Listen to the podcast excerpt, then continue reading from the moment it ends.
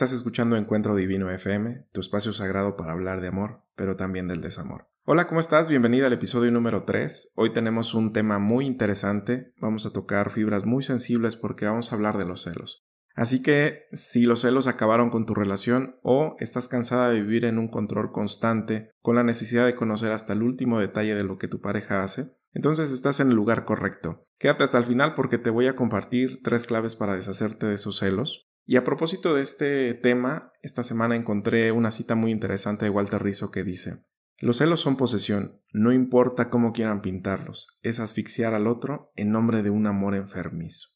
Qué interesante reflexión, ¿no lo crees? Quiero compartirte el resultado de una encuesta que hicieron a 5.000 mujeres en México. Eh, las estadísticas son las siguientes. El 80% reconoce sentirse celosa si su pareja tiene una amiga muy cercana. 5 de cada 10 reconocen revisar en secreto el celular de su pareja. Y el 53% de las mujeres encuestadas coquetea para provocar celos en su pareja.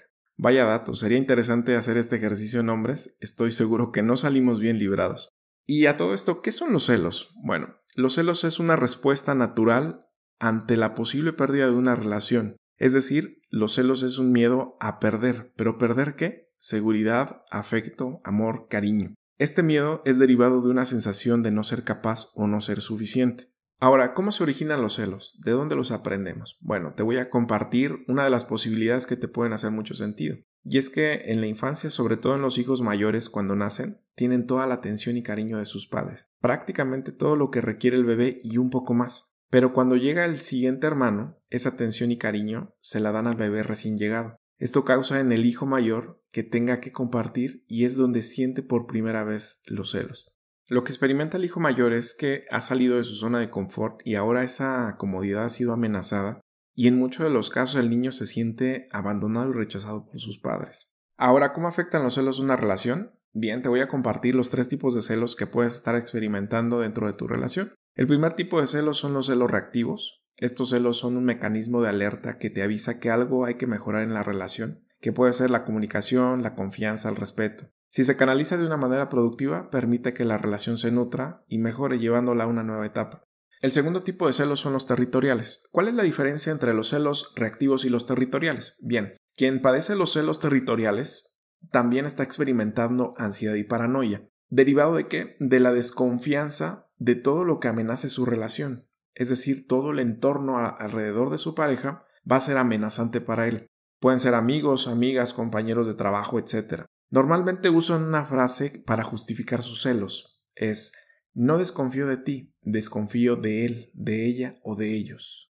El tercer tipo de celos son los posesivos. Este es el más tóxico de los tres. De hecho, me encantaría que pudieras tomar nota de las características que a continuación te voy a mencionar, porque con esas características tú puedes identificar si en tu relación eh, estás viviendo este tipo de celos. La idea es que tomes tus precauciones porque en muchos de los casos puedes estar viviendo mucha violencia física y psicológica. ¿Ok?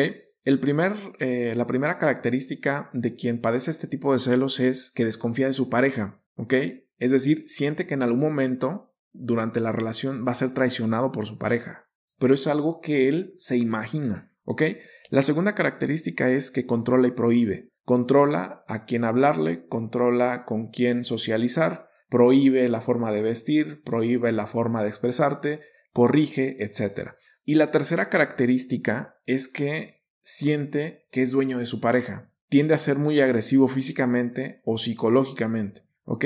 Toda conducta que él sienta que puede amenazar o que puede generar esa traición de la cual se está cuidando puede ser muy hostil. Esas son las características con las que puedes identificar si estás viviendo o dentro de tu relación se está experimentando este tipo de celos. Ahora voy a compartirte tres claves a trabajar para deshacerte de estos celos. Es decir, te quiero compartir el camino que requieres recorrer si es que estás padeciendo este tipo de celos o tu pareja lo está viviendo y que tú sepas el camino que requiere recorrer para salir adelante y superar este tipo de situaciones. La clave número uno es trabajar muy fuerte con el amor propio. Eh, no hay atajos en esta, en esta parte, simplemente es importante edificar seguridad, autoestima y confianza para que se pueda cultivar ese amor propio. Recuerda que nosotros aportamos el 50% en una relación de pareja, el otro 50% es responsabilidad de quien escoges como pareja. Ahora, la idea del amor propio es que tú puedas aportar ese amor a la relación, pero ¿cómo aportar algo cuando no lo tenemos en nosotros? Es difícil, no podemos hacerlo. De hecho, estaríamos entregando un amor condicionado. La clave número dos es evitar el miedo a perder a tu pareja. Y hablando de miedo, es importante saber que el miedo nos va a acompañar desde los primeros momentos de nuestra vida hasta los últimos. Es decir, el miedo es inherente. Ahora, el miedo también es un aliado. El miedo te está avisando de que tu atención está en cosas no resueltas del pasado o está en la angustia de cosas que no han pasado del futuro que no puedes controlar. Es decir, no estás viviendo tu presencia plena. Hablando del tema del amor, quiero comentarte que también es muy común que confundamos el amor con una relación de pareja. El amor no es una relación de pareja. De hecho, el amor puede ser eterno. Una pareja no lo es. De hecho, Buda decía, nada es permanente, ni siquiera la vida. ¿Cuáles son las recomendaciones para perder este miedo? Número uno es, recupera tu presencia plena. Es decir, disfruta tu relación en cada momento, en el aquí y el ahora. Porque si estamos viviendo con preocupaciones de lo que te pasó en relaciones pasadas, queriéndolas evitar en esta relación, o con un futuro incierto que no has controlado, que no puedes controlar, es el momento en el que estamos amargando nuestra relación. La estamos afectando desde el mismo hecho de estar pensando en cosas del pasado o en cosas del futuro que no ha pasado y que no tenemos la, garantía de que sucedan. Entonces, cuando recuperamos esa presencia plena, es cuando empezamos a contribuir en esa relación desde esa presencia que nos permite disfrutar lo más valioso que tenemos, el aquí y el ahora. Para soltar el miedo es importante también cuestionar tus creencias, ¿vale? El 95% de nuestras creencias normalmente fueron impuestas, impuestas por nuestra familia, impuestas por la televisión, toda el bombardeo de información a la cual estamos expuestos. Una de ellas y las más delicadas en el tema de relaciones es las religiosas. No voy a cuestionar el tema de religión en específico, pero lo que sí pudiera aportar es que cada creencia que tú tengas acerca de las relaciones, por ejemplo, que las relaciones deben de ser para toda la vida, hay que cuestionarlo, si eso te funciona, si eso te hace feliz, si eso realmente te llena, porque podemos estar esclavizados en una relación que es totalmente nociva y que nos está haciendo infelices desde los primeros años de esa relación. Y quizás pueda ser por una promesa que hacemos ante tu ser superior, algo como lo que acaba de unir Dios no lo separa el hombre. Hay que cuestionar ese tipo de creencias. Yo te invito a hacerlo, porque al cuestionar esas creencias las estamos derribando y podemos ser libres. La clave número 3 es controlar no garantiza la fidelidad. Una de las pesadillas de los que padecen celos posesivos es el miedo a ser traicionados, el miedo a que les sean infieles. Y es muy interesante cómo en el tema de los celos la percepción de las mujeres es diferente al de los hombres.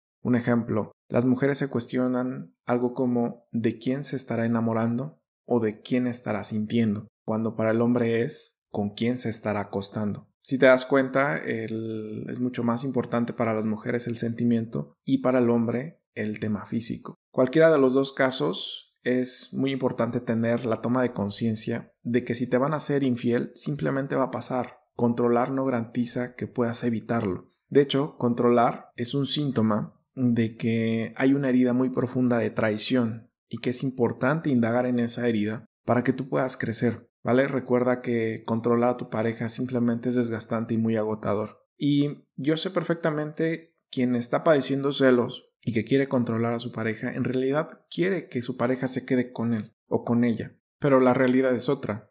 Lo que está sucediendo es que con cada ocasión en que celas a tu pareja o es celada a la pareja, en realidad la estamos alejando. Es muy importante mejorar la comunicación, reconocer que tienes un problema y buscar ayuda, porque los celos es un síntoma de algo más profundo que requiere ser atendido. En conclusión, si quieres ser libre de los celos, es muy importante trabajar en tu seguridad, autoestima y confianza para cultivar tu amor propio. También es importante evitar el miedo a perder a tu pareja y la toma de conciencia de que controlar a tu pareja no garantiza la fidelidad.